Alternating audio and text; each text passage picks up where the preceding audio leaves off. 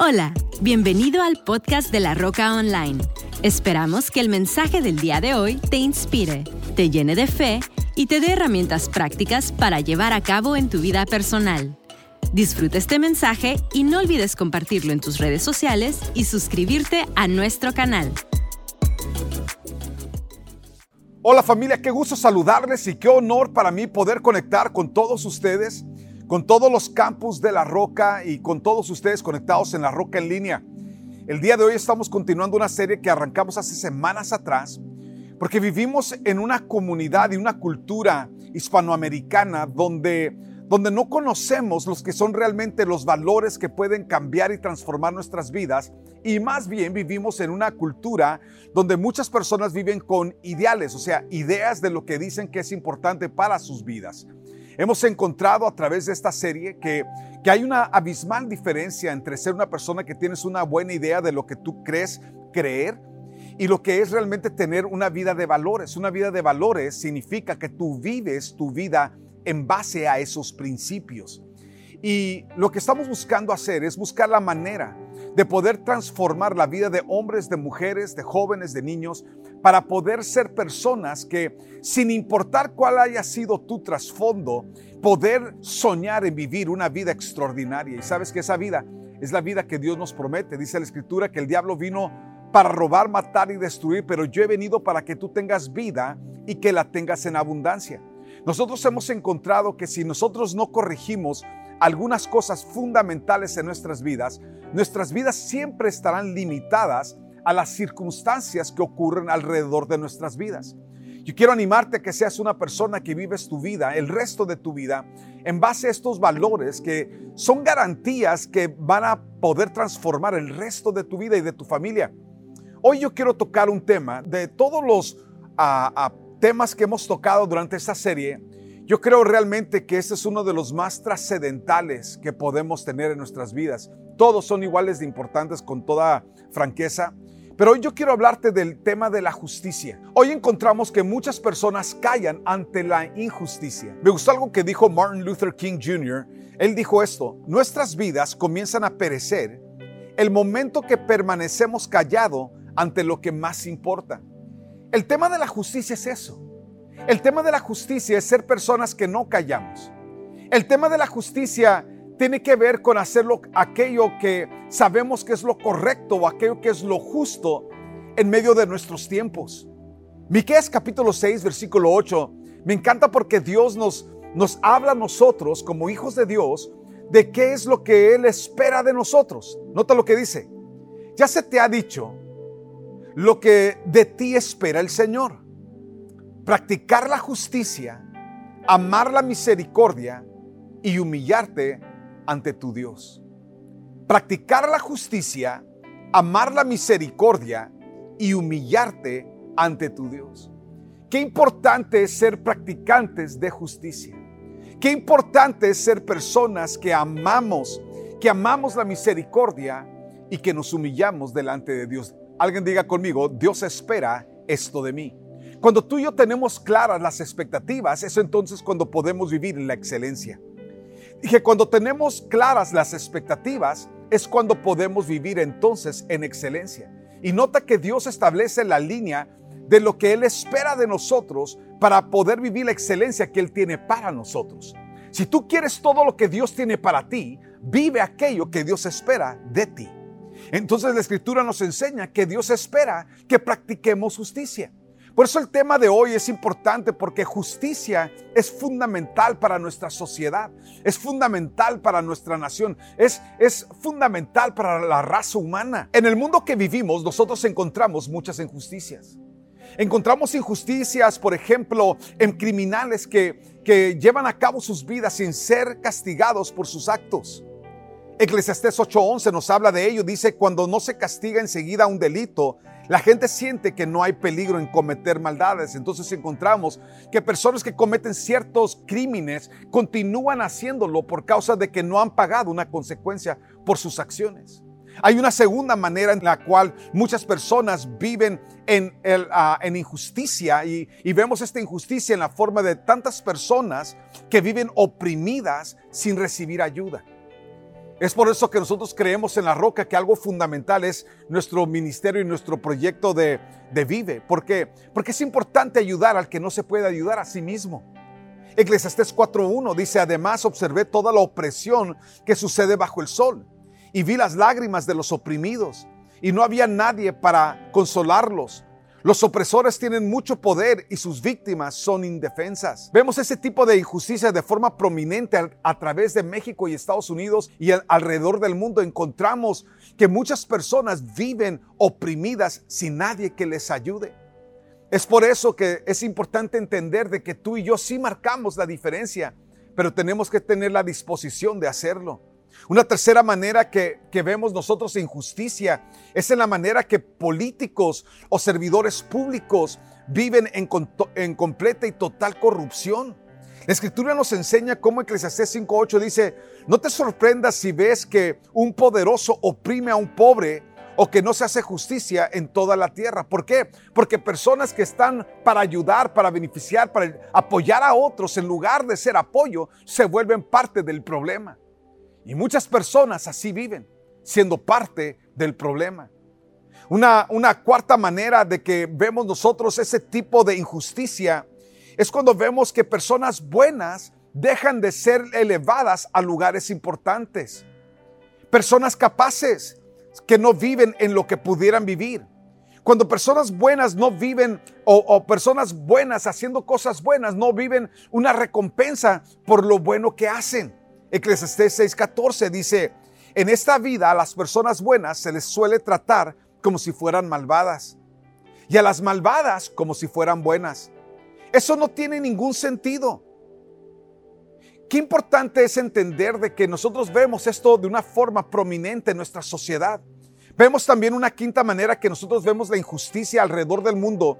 Es que vemos como a personas que tienen capacidades y que son personas capaces, pero que nunca surgen a, vivir en el éxito que Dios tiene para sus vidas. Vemos estas injusticias. Eclesiastés 9:11, nota lo que dice. El corredor más veloz no siempre gana la carrera. Los sabios a veces pasan hambres. Los habilidosos no necesariamente son ricos. Y los bien instruidos no siempre tienen éxito en la vida. ¿Quién nos enseña estas cosas, familia? Nos enseña que vivimos en un mundo caído. El hombre más sabio que caminó sobre la tierra fue un hombre llamado Salomón y él escribe estas cosas en Eclesiastés.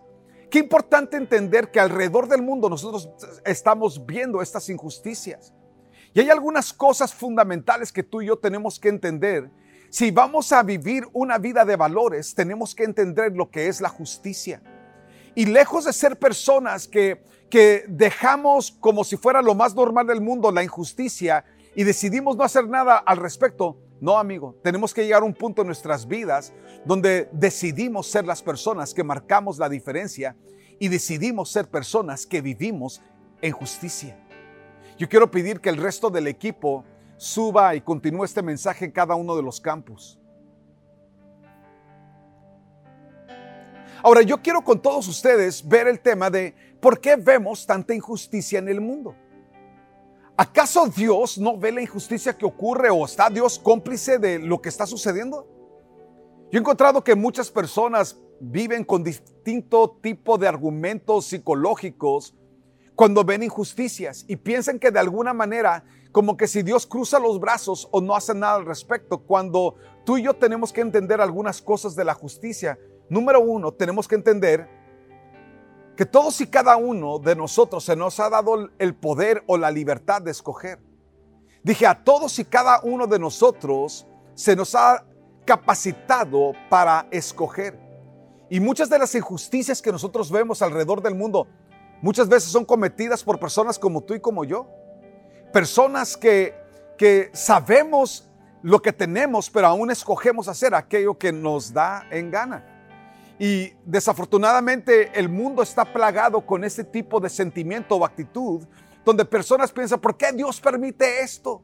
¿Por qué? Y sin embargo no es que Dios lo permita, es de que Dios siempre ha respetado el derecho humano de escoger. En Deuteronomio capítulo 11, versículo 26, Dios te dice a ti, me dice a mí, le dijo al pueblo de Israel, yo les doy a elegir entre la bendición y la maldición. Nota lo que él dice, el que elige eres tú. En otras palabras, tú y yo podemos elegir un estilo de vida de justicia o podemos elegir llevar un estilo de vida de injusticia. La decisión es tuya y mía. Me gustó algo que dijo C.S. Lewis, dijo, ¿por qué Dios nos dio libre albedrío? Porque aunque da lugar a la posibilidad de un acto de maldad, también hace posible el acceso al amor, bondad y gozo que realmente valen la pena. En otras palabras, tú y yo somos los que escogemos. Y desafortunadamente muchas veces escogemos mal.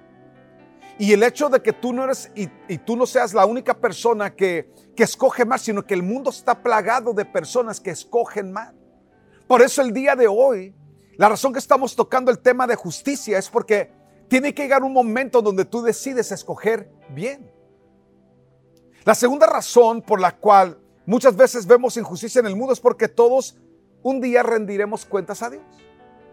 Dije, tú y yo no podemos vivir nuestra vida por otras personas, pero sí puedes vivir tu vida por ti y entender que un día tú y yo vamos a rendir cuentas a Dios. Eclesiastés 3:17 dice, a su debido tiempo Dios juzgará a todos, tanto a los malos como a los buenos, por cada cosa que hayan hecho.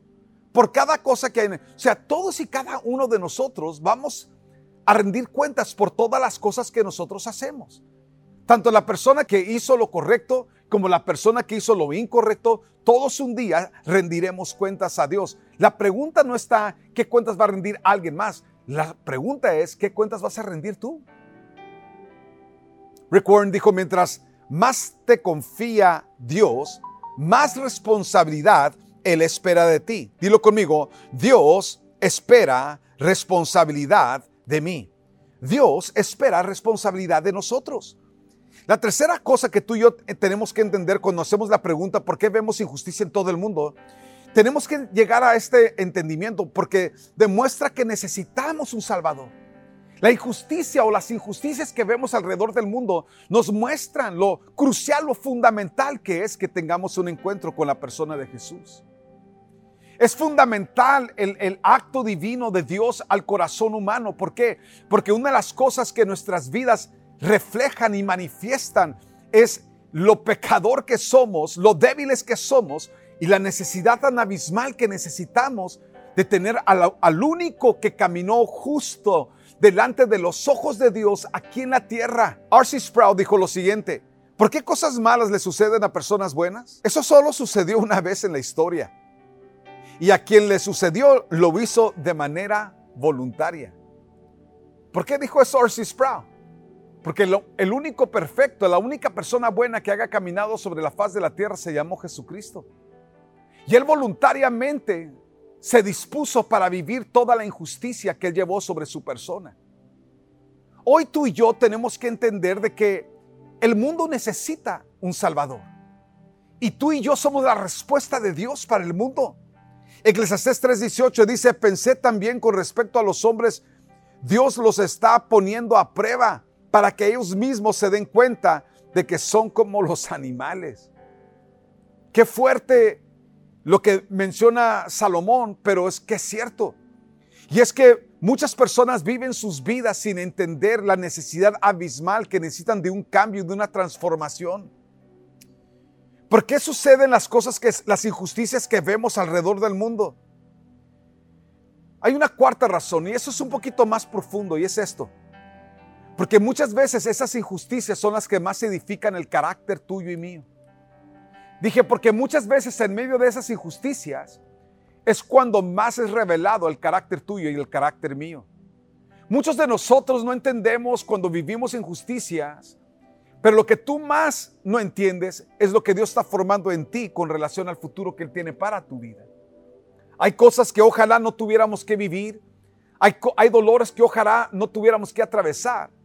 Pero lo que yo quiero que tú entiendas es que sin importar qué sea lo que tú hayas atravesado o vivido, una de las cosas fundamentales es de que, de que hay un factor que construye y edifica dentro de nosotros un carácter que nos hace salir adelante y vivir el plan y el propósito de Dios para nuestras vidas. Romanos 5.4 dice, la resistencia desarrolla firmeza de carácter. La resistencia, en otras palabras, el hecho que no la tuviste es fácil. El hecho que no, te fue dado. El hecho que tuviste que batallar, trabajar para salir adelante. Hay algo acerca de esa resiliencia que Dios ha utilizado porque tiene que ver con la formación de tu carácter. Y la resistencia desarrolla firmeza de carácter y el carácter fortalece nuestra esperanza segura de salvación. John Paul dijo lo siguiente, no tengo días malos, tengo días que desarrollan mi carácter, algunos más que otros. Rick Warren dijo lo siguiente, cada problema es una oportunidad para desarrollar carácter. Mientras más difícil, mayor el potencial para mí para que mis músculos espirituales sigan creciendo. En otras palabras, cuando tú y yo enfrentamos las injusticias de la vida, las injusticias que vemos por todos lados, es importante nunca olvidar que cada una de esas injusticias está marcando algo dentro de nuestro carácter. Y cuanto menos te den por tu lado, cuanto menos tú veas que las cosas o que la gente se torna a ti, yo veo que muchas veces gente es pasada de ser escogida para ciertas cosas, para ciertas promociones. Y hay, hay veces que Dios permite que la atención de sobre ti sea desviada porque Dios está preparándote a ti para lo que Él tiene para ti. Y es más importante vivir conscientes de lo que Dios tiene para nosotros, de lo que gente puede hacer por nosotros. Entonces el día yo quiero terminar esta conferencia contigo y, y quiero hablarte acerca de cómo responder a la injusticia.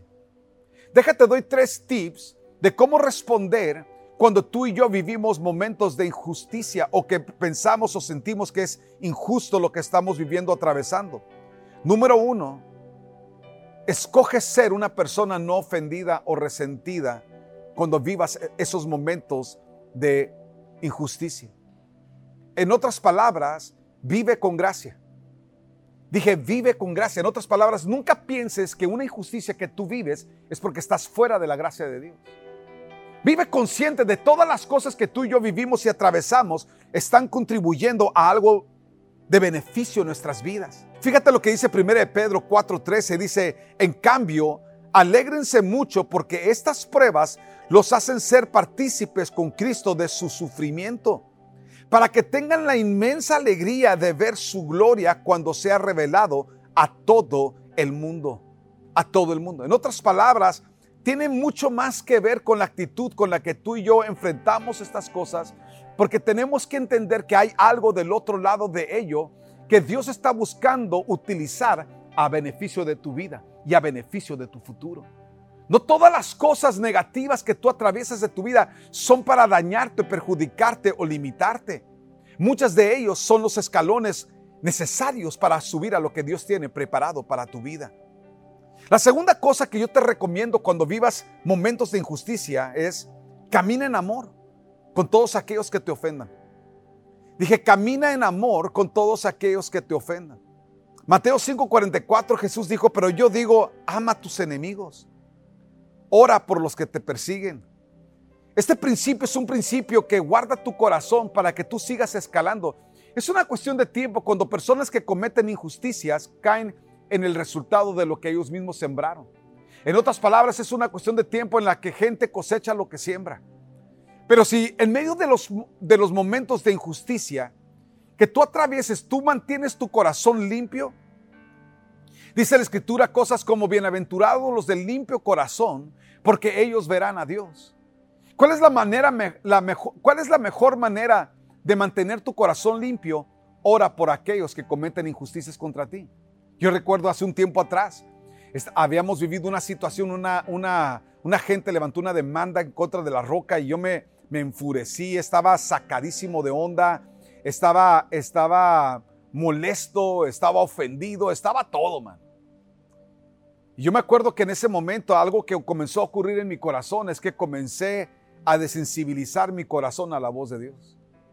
Había permitido que la ira, que el enojo, que la injusticia con el tiempo salió como todo había sido un complot, como todo había sido ah, ah, preparado por esta gente. Era gente realmente con una agenda muy mala. Y habían planificado estas cosas a fin de perjudicarme o perjudicar a la roca, mejor dicho. Yo lo estaba tomando personal. Y recuerdo que cuanto más yo sentí que se estaba ensordeciendo mi, mi oído espiritual a la voz de Dios, yo me di cuenta que era porque traía esto en mi corazón. Había tomado personal la injusticia de esta gente. Cuando realmente lo que yo tengo que hacer es saber soltar estas cosas de mi corazón. Entonces yo, me, yo comencé a practicar el orar por la gente.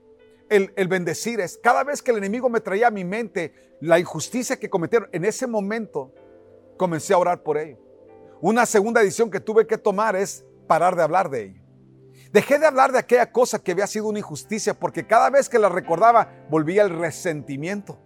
Entonces dejé de hablarlo. Porque si tú piensas llegar lejos, amigo, tienes que viajar ligero.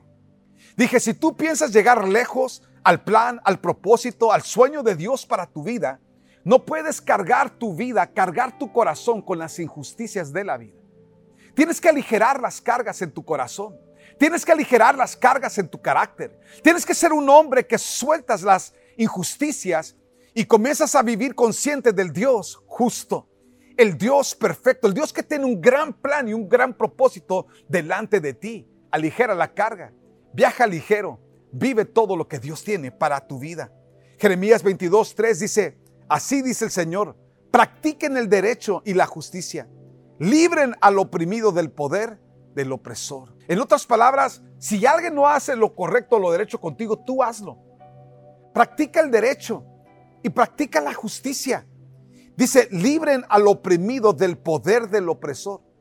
Es por eso que algo que hacemos en la roca es que estamos continuamente buscando liberar a personas de rollos, de cadenas.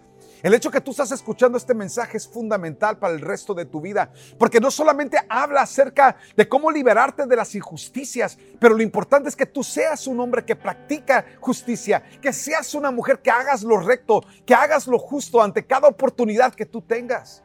Número tres, el tercer consejo que yo te dejo cuando tú y yo vemos la injusticia que se comete en todo el mundo, yo te recomiendo que esperes en fe la ayuda de Dios. Dije, te recomiendo que esperes en fe la ayuda que proviene de Dios. Muchas veces nosotros queremos ver la ayuda de la gente, queremos ver que las cosas cambien por la gente, pero otras veces tú y yo tenemos que simple y sencillamente confiar en la ayuda divina. Me encanta algo que dice el salmista, dice la escritura, alzaré mis ojos a los montes. ¿De dónde vendrá mi socorro? Y luego él mismo como que se corrige a sí mismo, porque muchas veces estamos buscando a los montes, a los valles, a los mares, estamos buscando a ver de dónde va a venir nuestra ayuda. Pero luego el salmista dice, mi socorro viene del Señor, el Dios que hizo los cielos y la tierra. Alguien diga conmigo, mi justicia viene de Dios, el Dios que hizo los cielos y la tierra. En otras palabras, no hay nada imposible para Dios. Tu situación no es imposible para Dios, pero tenemos que parar de ver hacia gente y comenzar a ver hacia Dios y entender que Él es el justo. Dije, Dios es el justo. 1 Pedro 4:19 dice, de modo que si sufren de la manera que agrada a Dios, de modo que si sufren de la manera que agrada a Dios, sigan haciendo lo correcto y confíenle su vida a Dios, quien los creó. Pues Él nunca les fallará. Alguien diga conmigo, Dios nunca me va a fallar. Segunda Corintios 4 y 7 dice, pues nuestras dificultades actuales son pequeñas y no durarán mucho tiempo. Sin embargo, nos producen una gloria que durará para siempre y que es de mucho más peso que las dificultades. En otras palabras, en medio de las dificultades, tú y yo solo vemos dificultades. Pero si tan solo puedes confiar en el Dios que está contigo, el Dios que dice que Él es tu Padre y que tú eres su Hijo, Él es el Dios que torna todas las cosas. Y aquello que en un momento fue una dificultad, al rato será un punto de gloria.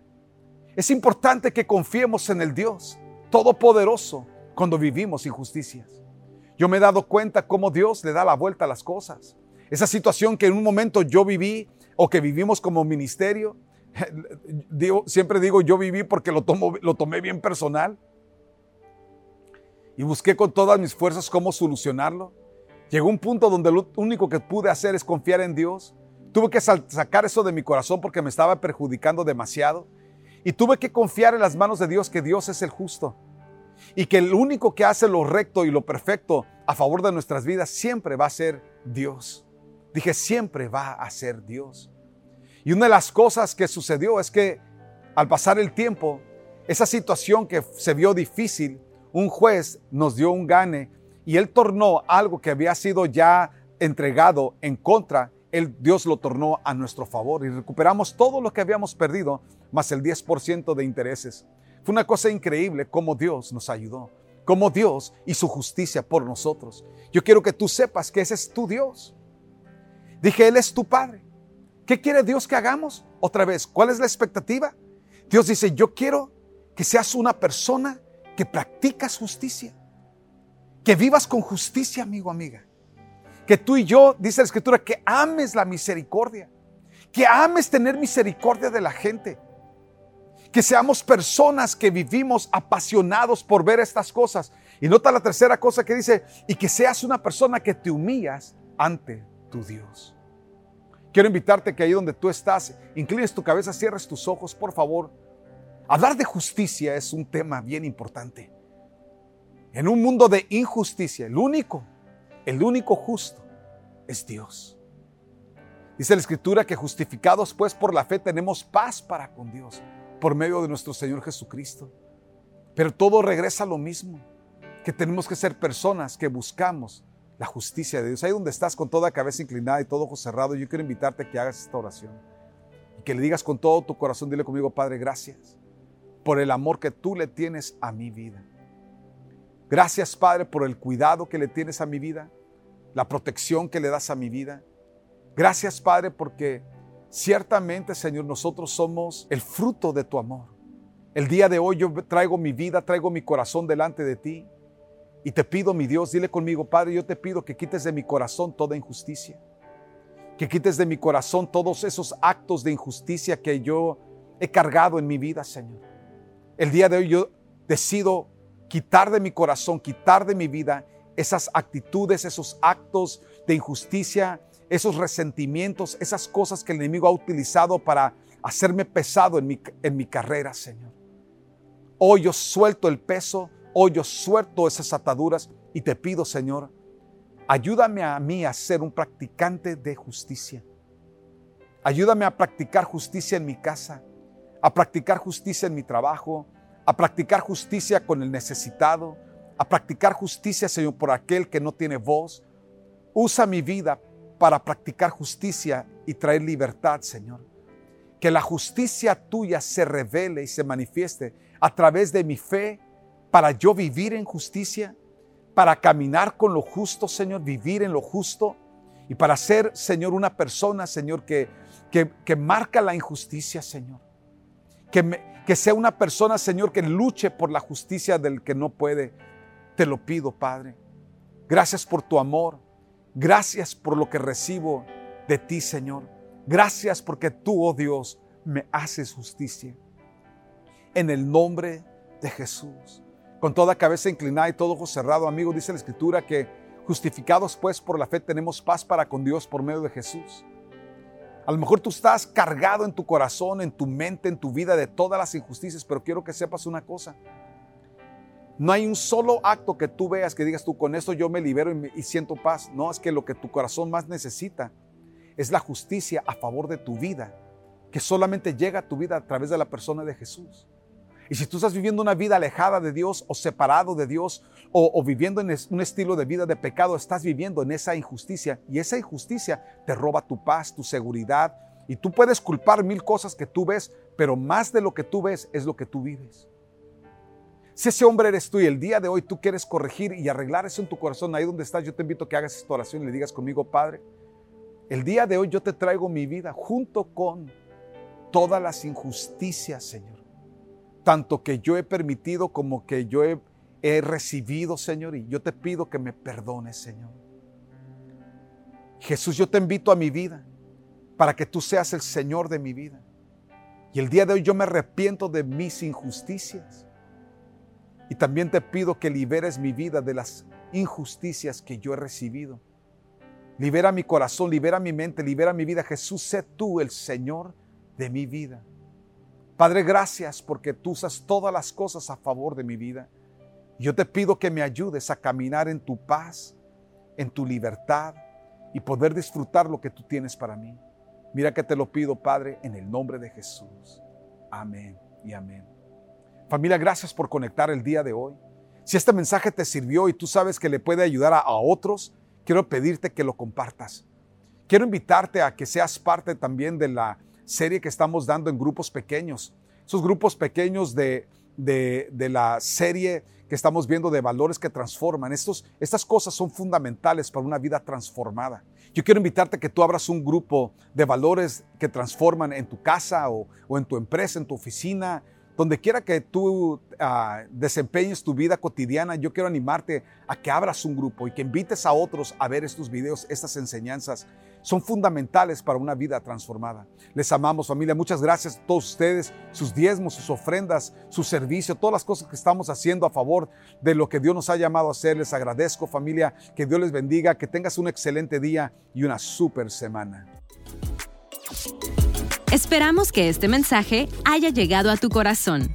No olvides suscribirte a nuestro canal y compartir este podcast con alguien más. Para más información de La Roca, visita www.larocacc.com. Hasta la próxima.